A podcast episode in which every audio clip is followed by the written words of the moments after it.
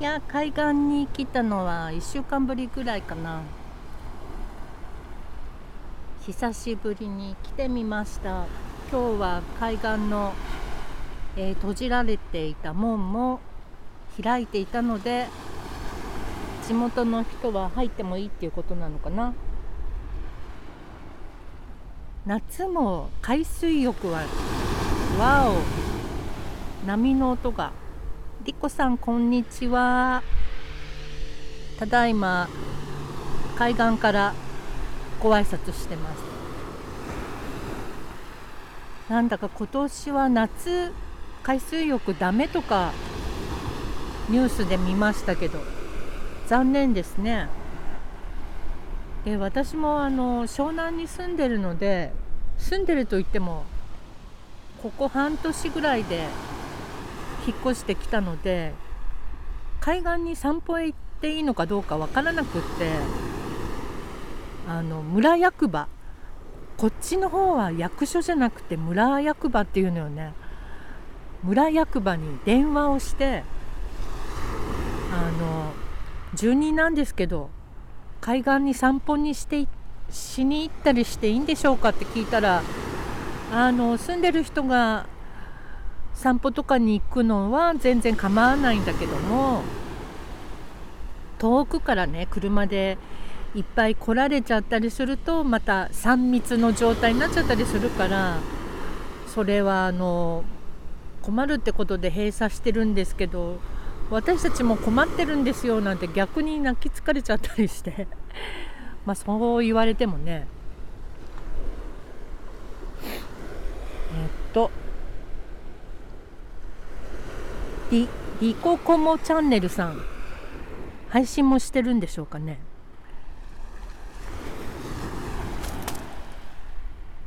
えー、吉郎さんあこんにちは。先日はあのキアヌの、えっと、映画をおすすめくださいましてありがとうございました。私は結構 Amazon プライムで見てるんですけどなかった。そのブルーハートブルーでしたっけ？それなくって、えーと、そのリメイクのなんとかかんとかっていうのはあったんですけど、ま、ちょっと虫がやはり虫がいますね。そのキアヌのね顎の線の綺麗なっていうオリジナル作品は見当たらなくって残念でした。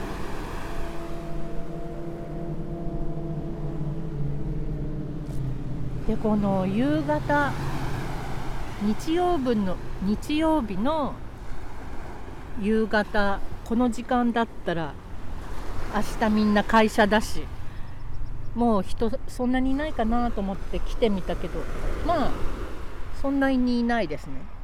ちょこちょことお子ちゃまとかがいる感じかな。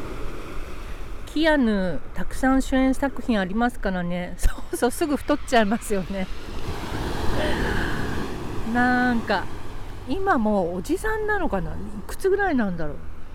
でも結構年いってからの方が素敵になってきたような気がします。あのブラッド・ピットなんかも年いってからの方が素敵ですよね。なんか50代か。うん最近でも50代って素敵な人多いような気がするんだけど。今若いしねみんな50代60代って言っても。ベアトリーチェさんこんにちは。ただいま海岸でまったり、えー、座って配信しています。吉郎さんは映画関係のお仕事なんですかね。すごい興味津々なんですけど。あのぶっちゃんのところでお見かけしました。あ海が好きなんですねベアトリーチェさん。ね海来ると気持ちが和むっていうか波の音聞こえますでしょうかね。映画の宣伝。へえいいなかっこいいお仕事ですね。ここれなんて読むんだろ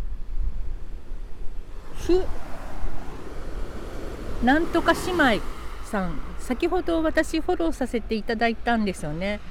でフォローしてくださってありがとうございます。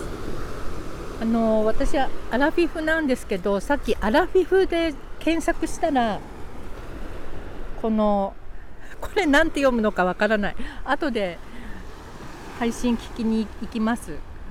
それであのお二人がいらっしゃったのであ聞こえますか？ありがとうございます。不可能姉妹。なるほど。そっかそっか。あの私ねゲイの方がすごく好きで独特じゃないですかこう考え方とかが。でお友達にもいるんですけど話が合うのってゲイの人なんですよねおかまちゃんとか。だからフォローさせていただきました。ま舞子侍子ドロシーさんこんにちは。本当ですよ本当本当。あのなんだっけな。名前忘れちゃったな。白い服着てこう占いとかをする芸能活動もしてるなんとかちゃんって。名前忘れちゃった。なんかその人友達なんですけどすっごいお話が面白くってね。で自分がそういう占いとか人の相談とかに乗って乗るのが仕事のくせに私にはなんか泣いて電話とかしてくるのね。もう私ダメとか言って。なんかそういうところが面白いなっていうか。まあ女の友達でも泣いて電話してくる子ってあんまりいない。親友とかだったらいるけど、えー、ギターさんこんにちは。あ笑ってる。はははは。そうそうなんです。何ちゃんだったかな？P ちょっと名前忘れちゃったんですけどね。そうでその人はあの私と話してると本質をズバッとくるのでさすがって感じがするんですよね。私も泣いて電話します。素敵です。やっぱり泣くっていう感情もねあの人間の自然な感情ですから。あマーチさんこんにちは。いらっしゃい。今ね海岸に来てるの。あハートがいっぱい飛んでいる。嬉しい。そうだからそうやって泣いて電話してくる人ってなんだか心を許してくれてるのかななんて思って嬉しいです。そうなんですよ。海。今ねそんなに人10人もいないんですけど今目の前にお子ちゃまたちが石拾いに来ちゃってちょっと恥ずかしいかも。あお友達同士まー、ちゃんおうつとか言ってますね。あのマーチさんささっきのあのノートすごい面白かったんですけどやっぱりあれが原体験になって英語の道へと進まれたんでしょうかねゆうこさんこんにちは私もねあの触発されて後で配信しようかなと思ってたんですけどあの友達が帰国子女でねドイツから帰ってきた時にあの私の学校に遊びに来てとか言われてその子はインターナショナルスクールに行ったので公立じゃなかったのね。ユミリさんがええ人やから泣いて電話できる、まあ、今度電話したいですね。コラボしましょうよ今度。ぜひぜひ。あじゃあ私も今度悲しいことあったらお話しちゃおうかな。そうそれでねそのインターナショナルスクールに友達が行っててであの私もなんかこう文化祭みたいのに遊びに行ったりしてるうちにそこの男子校っていうのがあの東京にあるんですよ。瀬田っていうところにセントメリーインターナショナルスクールっていうのがあるんですけどマドロさんこんにちは。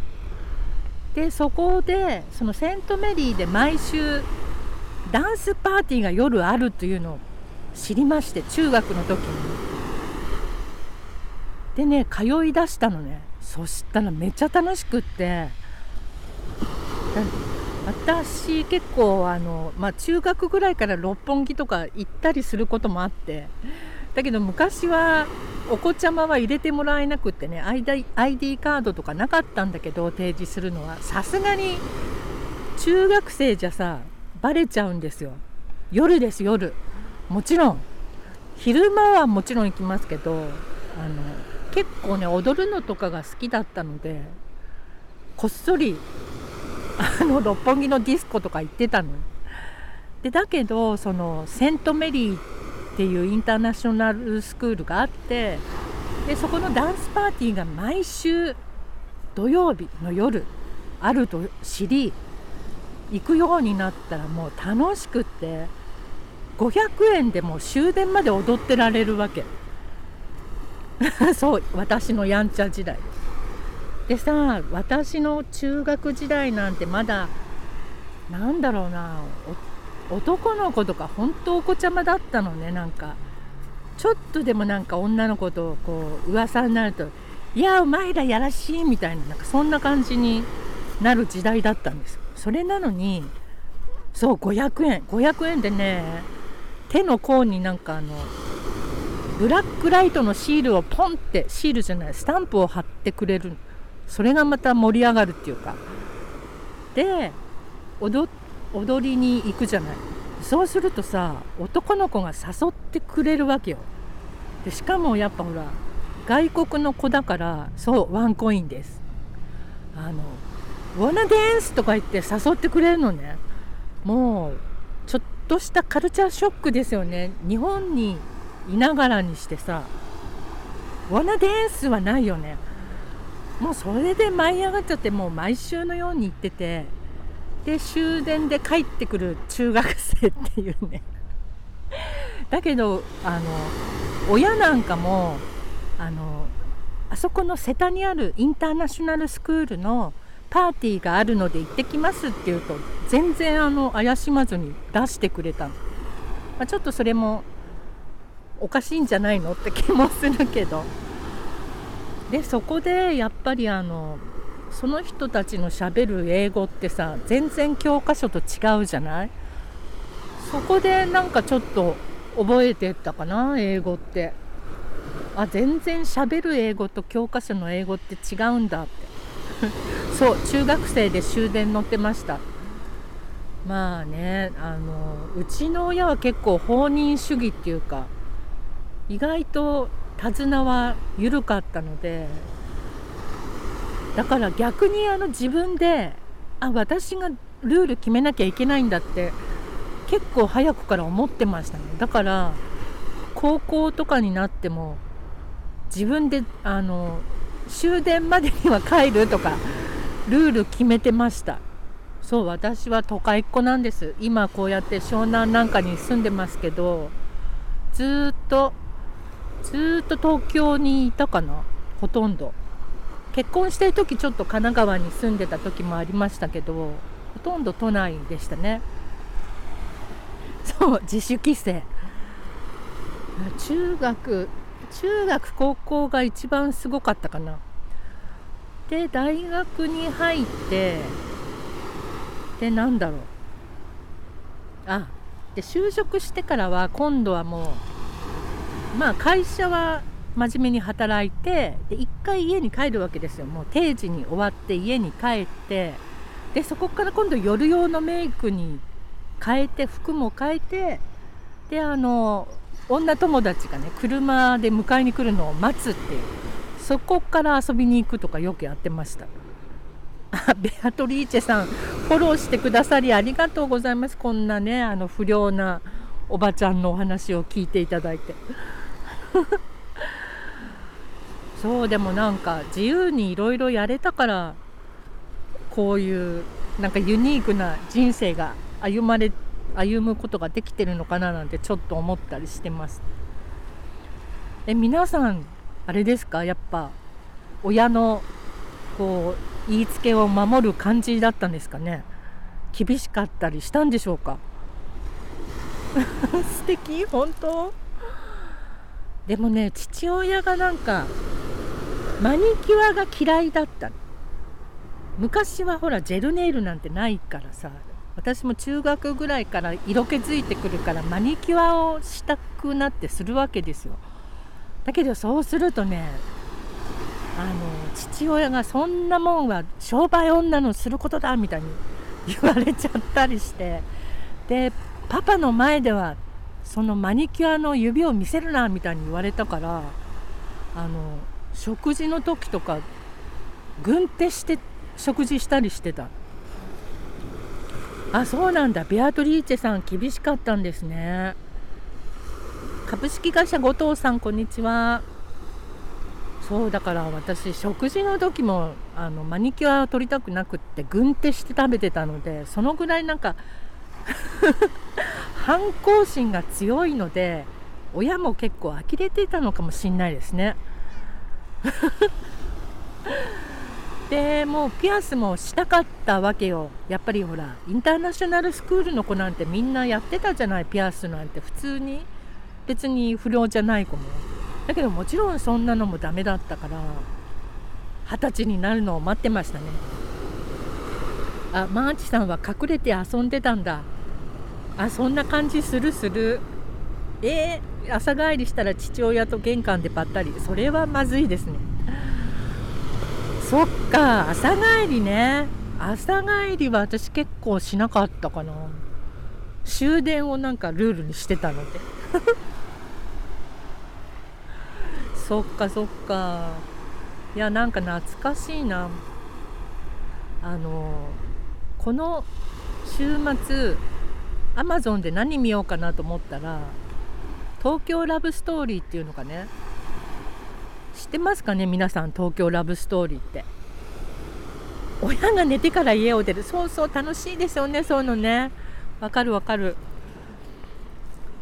なんか東京ラブストーリーっていうのが平成版平成版じゃないや。令和版とあと昔の明日織田裕二大好き。織田裕二の実家うちの近所だったよ。あの宮前平っていうね神奈川県の川崎市の宮前平っていうところに一時期住んでたことあるんですけどそこに織田裕二の実家があってあの有名地元では有名だった。え？そうなの？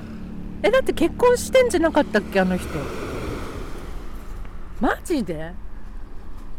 でさその宮前平に誠薬局っていうのがあるんだけど織田裕二が売れる前にねいつもその薬局にお父さんが「よろしくお願いします」って織田裕二のポスター持っていつも来てたって。へえゲイなんだ。それは知らなかった。うん。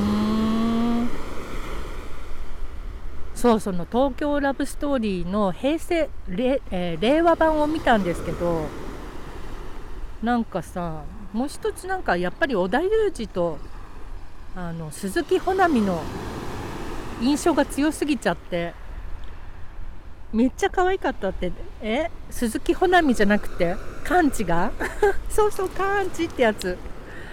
でそのもう29年前になるんですけど東京ラブストーリー見てみたの？のオリジナルの方を。そしたらなんかすごいもう携帯電話ないしポケベルで連絡し合ったりとかあと待ち合わせして会えないとさもう連絡のしようがないわけよ。だからこう起点を聞かせてあっちこっち走ったりとかね。なんかすごいそういう面で面白かった。あ見ました？ねなんかいいですよね。で今ああいうさ理科みたいな女の子ってあんまりいないんじゃないかなと思ってあんなに全力で好きな人にぶつかってく女の子。今ってねだって彼じゃなくてもいろいろ楽しいこととかあるかもしれないし。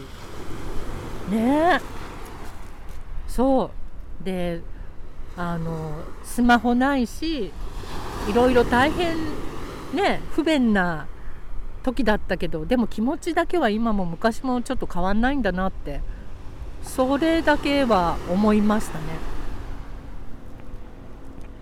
さゆさんこんにちは。なんか面白かった。すごいもうハマって見続けちゃった。最後まで。あれはリカちゃんはアメリカに行きましたね。最後はね。いや懐かしいな。今の人見たら何って感じになるでしょうね。ねですよね。で令和版の方はどんな感じなんだろう。1話だけ見てみたんだけどやっぱりあのまだも初めまして初めましてさゆさんようこそ。今あのドラマの東京ストーリー東京ラブストーリーのお話してます。なんかね令和版のリカちゃんが全然やっぱり鈴木保奈美とはタイプが違ってすごく大変そうだったこうあのぶっ飛んだセリフとか言わなきゃいけないじゃないリカちゃんのさ。ねそうよね。やっぱ織田裕二ですよね。でその令和版の完治の役の子はさなんか名前ちょっと分かんないけど朝の連ドラとかにも出ててあの可愛らしい感じの子なんだけど意外と悪役やったら似合いそうな気がする。すっごい悪い役やってもらいたい。こっちを見てほしい。誕生日のシーンが大好きでした。誕生日のシーン。誕生あのなんか24本ろうそくつけるやつかな。ねえ。あと嘘つかないで。私には絶対嘘つかないでとか言ってたよねリカちゃん。だけどさ嘘ついた方がいい場合もあるのにあんな真正面からぶつかってくなんてすごいなって。でもあれだけね人好きになると悪い女って男性も好きですよね。そうですよね。悪い女って言えばさその東京ラブストーリーのさとみちゃん。やっぱりあのああいう女の子が一番怖いと思う。女子からすると。マーチさんとかはどうなんだろう？見たことある？東京ラブストーリーって。もうね何が恐怖ってあの里見ですよね。ああいうね一見こうおとなしそうだけど芯が強い女の子っていうのが一番怖い。あのカンそのカンチっていう男の子と高校から同級生なのねさとみちゃんは。であのもう一人三上くんっていう子がいて最初三上くんと付き合うわけよ。だけど三上くん悪い悪い男の子っていうかさ他の女の子とかもすごい好きで目移りしちゃうのね。でさとみちゃんはだけど一応三上くんのこと好きだからじっと我慢するわけ。いつか私のところに帰ってきてくれると思って。でまあ結局帰ってこないんだけどで耐え耐えに耐えて最後はねあのもうお別れしましょうって泣きながら言うんだけどすごい怖いのなんか。えー、っとブルーさんこんにちは。トミーマムさんこんにちは。三上は性格いい浮気症。そうね三上くんもいいですよね。なんかゴールデンレトリバーみたいで可愛いあの頃の江口洋介。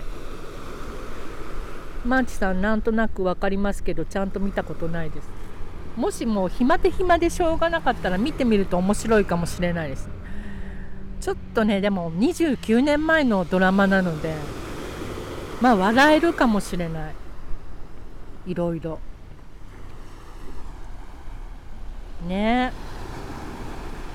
そうそうアマゾンプライムで私も見た。で昨日全部見ちゃったらなんか。今日は何見ようかな。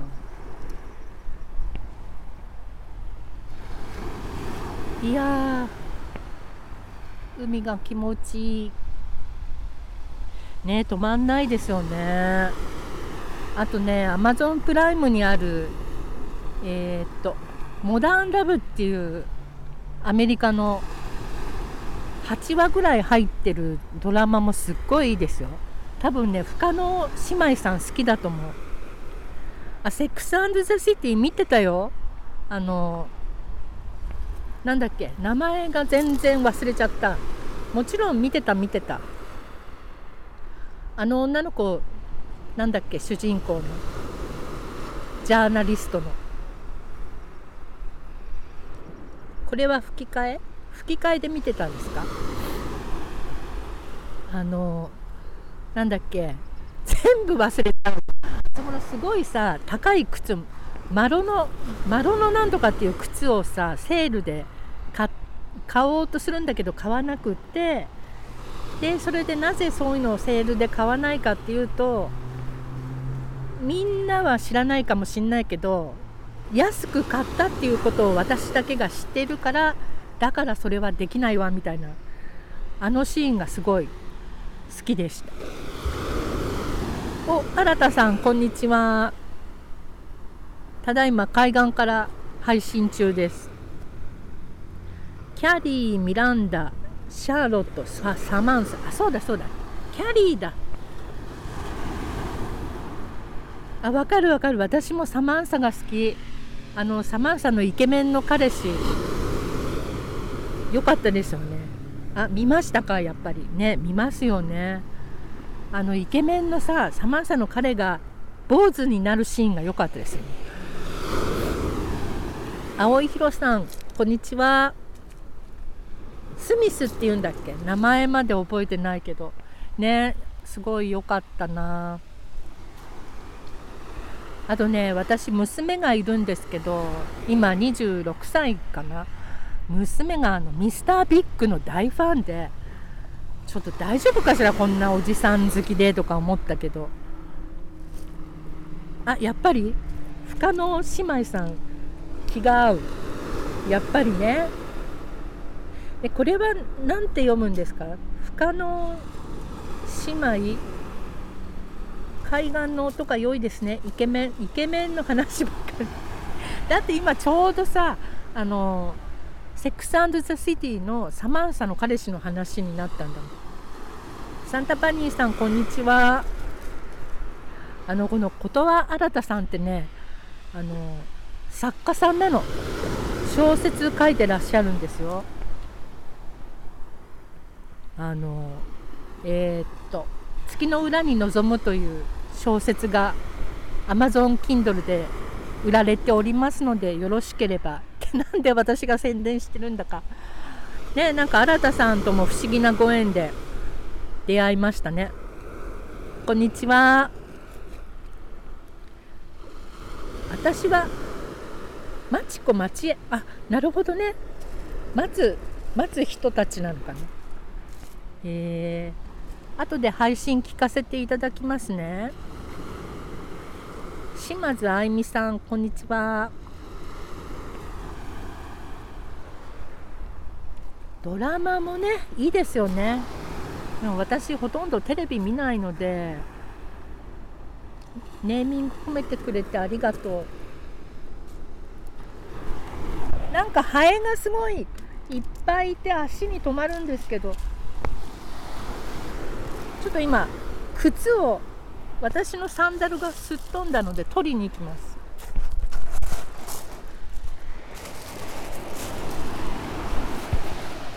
よいしょ。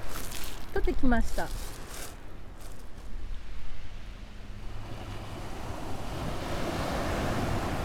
マーチさんって3月生まれだからマーチさんなのかな？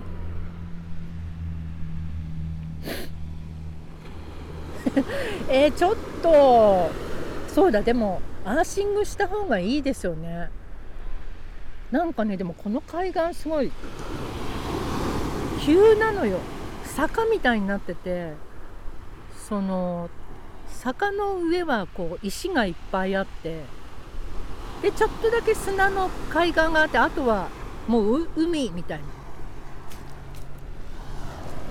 でね私の住んでるところって湘南といってもですねあの二宮っていうところなんですよ。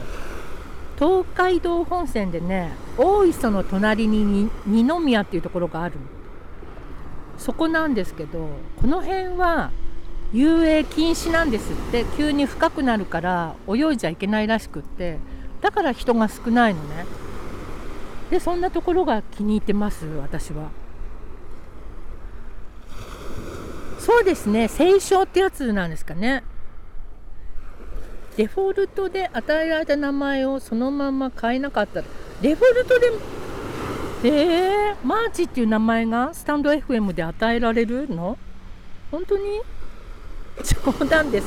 絶対にやめてくださいね。ここで靴脱いでね入ってったらなんかやばいですよね。でもね時々あの足とか手だけはピチャピチャってやったりするんだけど。私もコーツの辺りが好きでした。あらベアトリーチェさん。よくご存知で。マーチさん他にも3人くらい見たことあります。あそうなんだ。へえ。あれ？マーチさんプロあのアイコン変えましたか？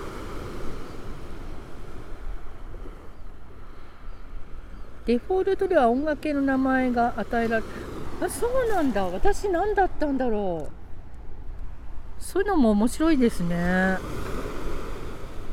うん。あだからテノールさんとかこういらっしゃるんだ。ソプラノとか。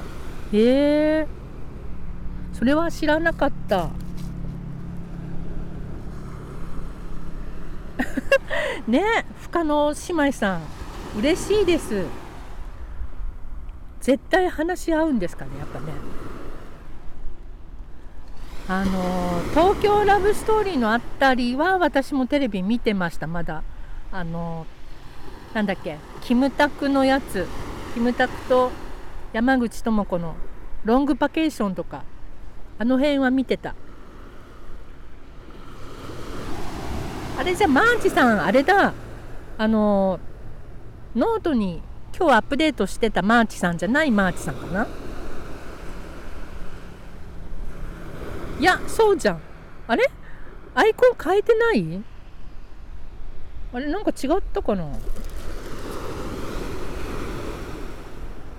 そうですよね。ノートのマーチさんですよね。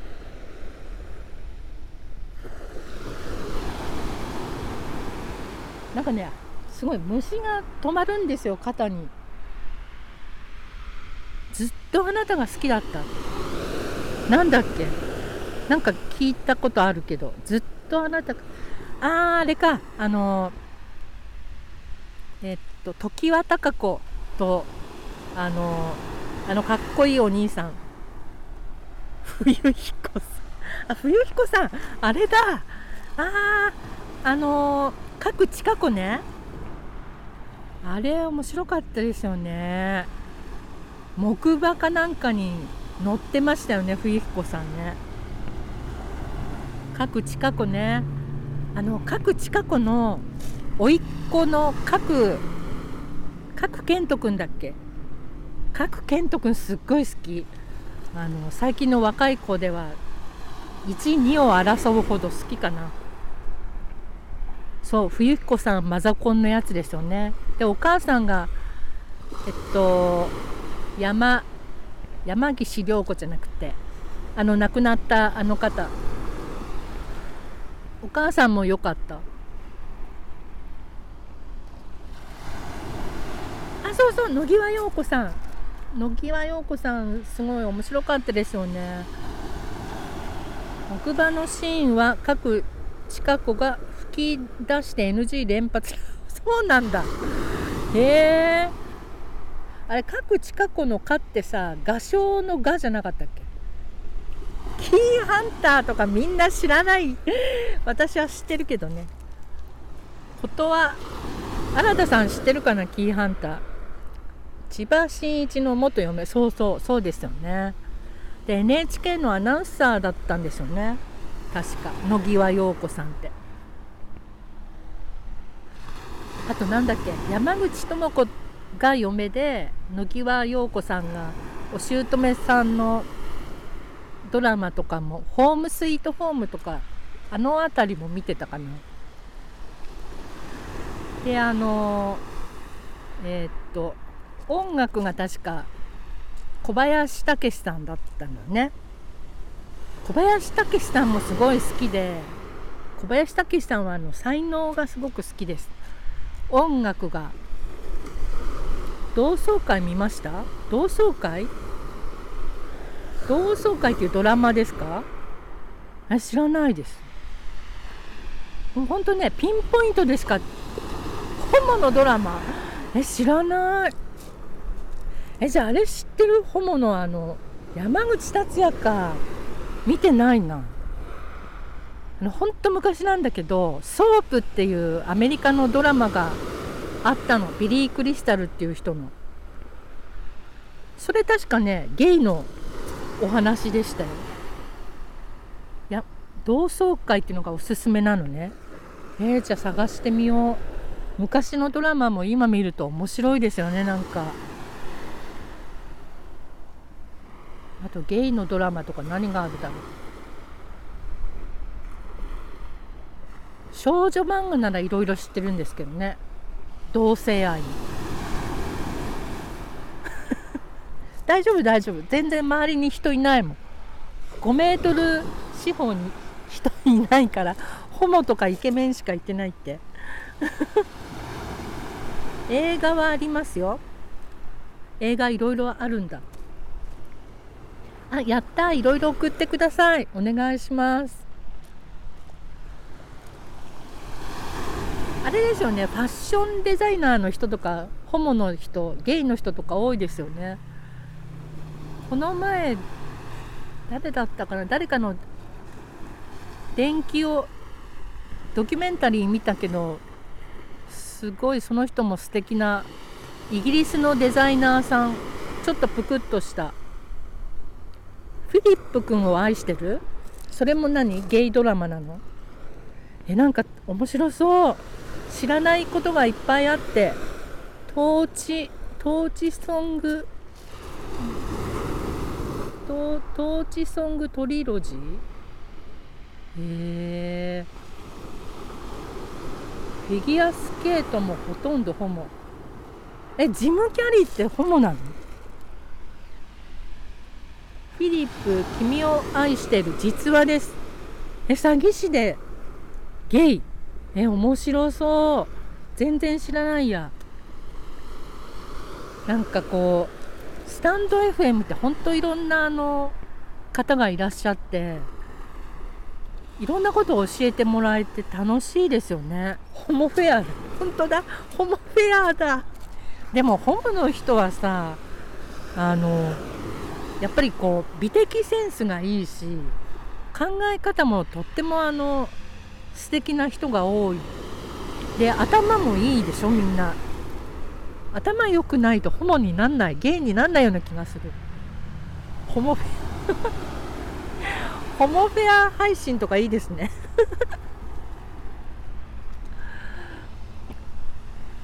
でもまだあのそんな気そうなんですよ。ベアトリーチェさん。そんな気がします。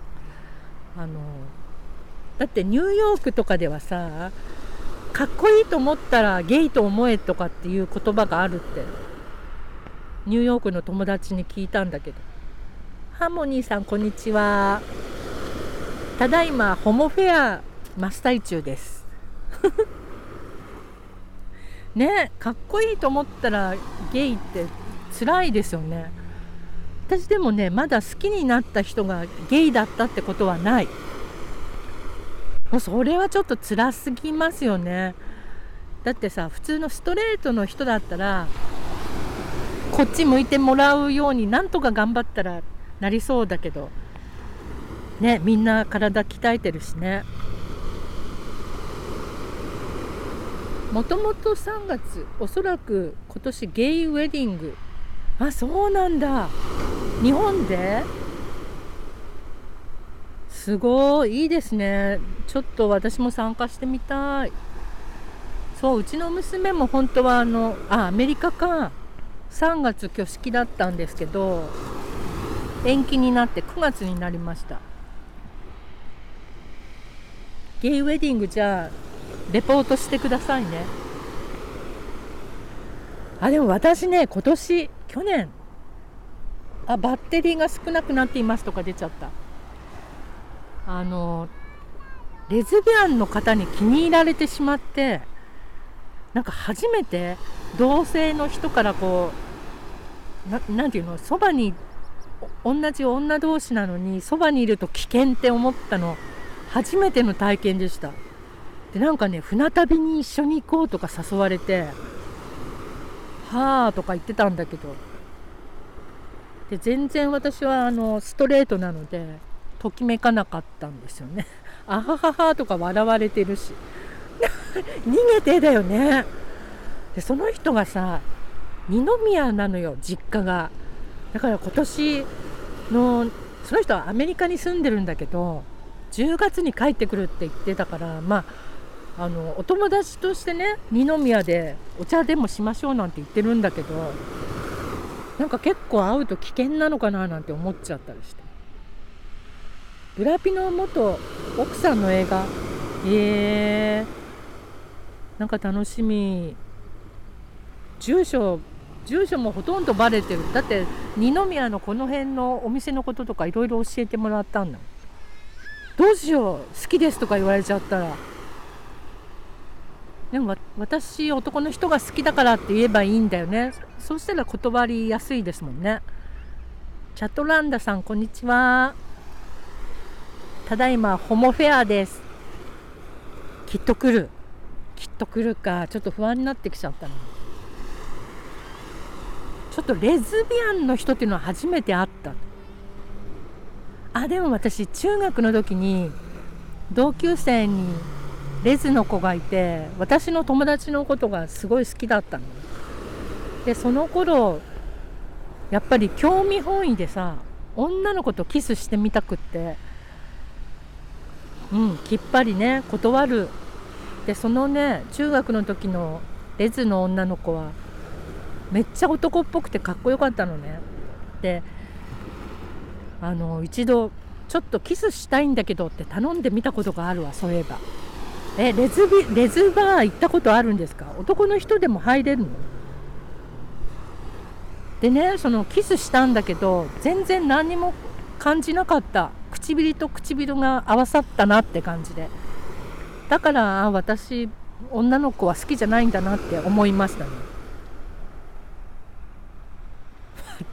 私ホモなんですってそれじゃま私男ってこと？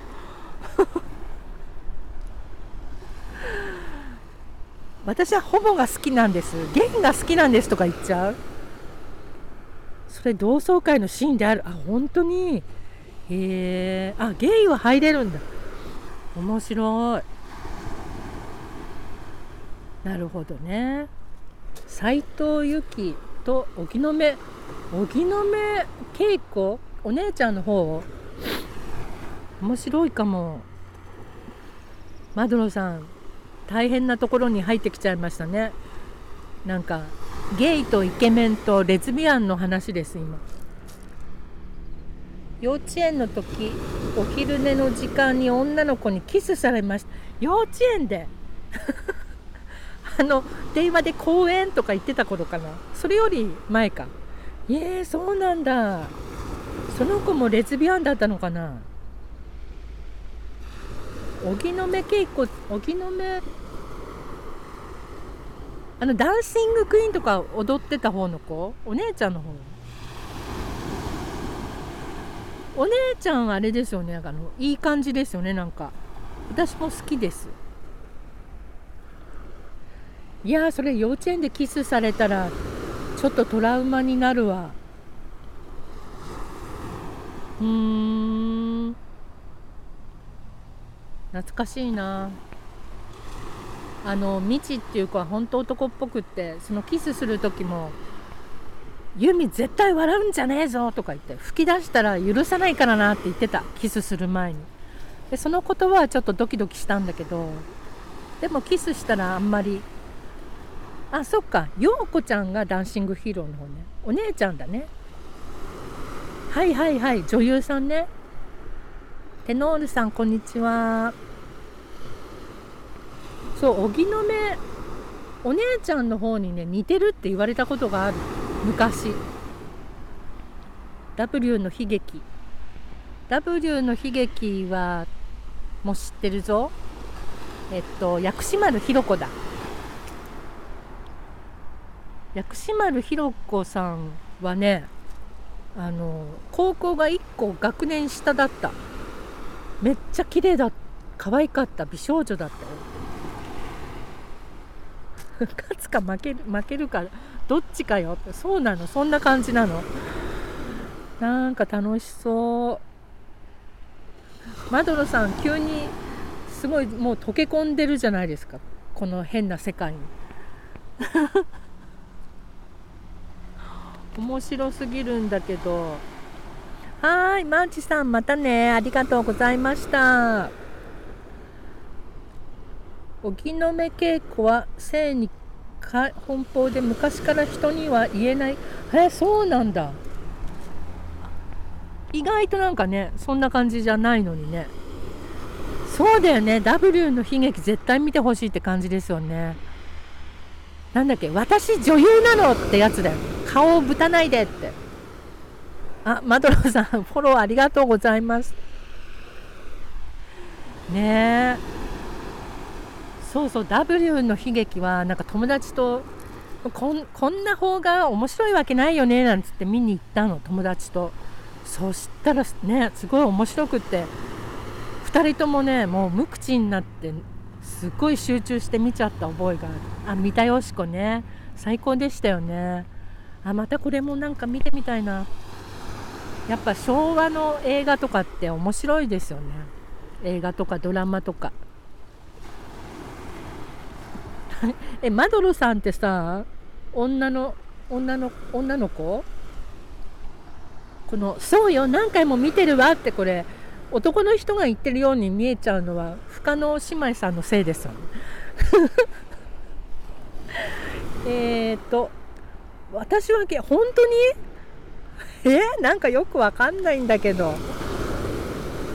おーマジで、えー、フォークさんこんにちは。バンバンジョーさんこんにちは。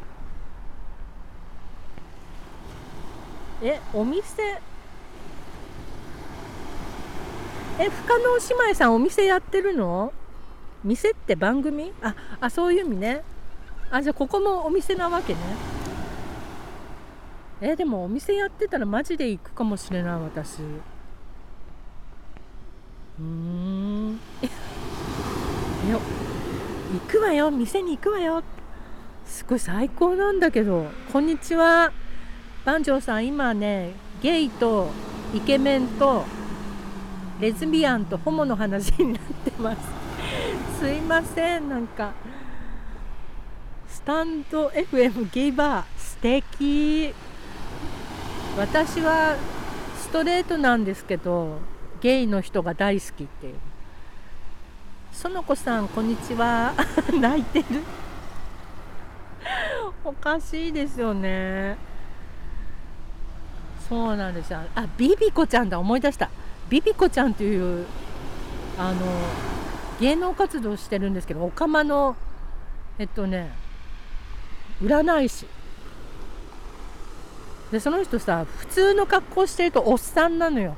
おっさんなんだけどそのビビコに化ける時はいろいろ白いドレス着たり帽子かぶったりするそうするとビビコちゃんになってくる。私女の子みたいな華奢なゲイだから男にモテない。本当に？でそれ今即興でやってるんじゃなくて本当にゲイなの。面白すぎるんだけど。よかったね深野姉妹さん。最近女性の方が話しやすいわ。へえ面白い。なんだか何とも言えない会話になりました。波の音とゲイの話。本当だね。私はいつもライブってすごいハートが飛んでる。ライブはあのアーカイブ撮らないんですけどこれ面白すぎるんでアーカイブ撮って配信します。いやまた今日も素敵な出会いがありましたね。スタンスタンド FM で。だってさ別にもう今そういう時代でもないような気がするけどね。なんかゲイがダメだとかさ。レズビアンなんてとか。なんかねうち息子が23歳なんだけど息子もしかしたらそうかもしれない。って自分で言ってた。でも女の子としか付き合ったことないけどなんか素敵だなって思う男の人がたくさんいるんだって言ってた。なんかそういうことをお母さんに話してくる息子っていうのも23歳で。面白いけど。でねすごい綺麗好きだし何て言うのかな美意識がすごい高いのね息子って。だからもしかしたらそうかもしれない。でも全然平気。あのもしゲイだったら彼氏連れてきて遊びに来てもらいたいわ。いい女のそばには必ずゲイの友達いる。まあ嬉しい。でもそうかもしんない。あらそれはもう入り口に入ってるわ。そうだね。多分そうだよね。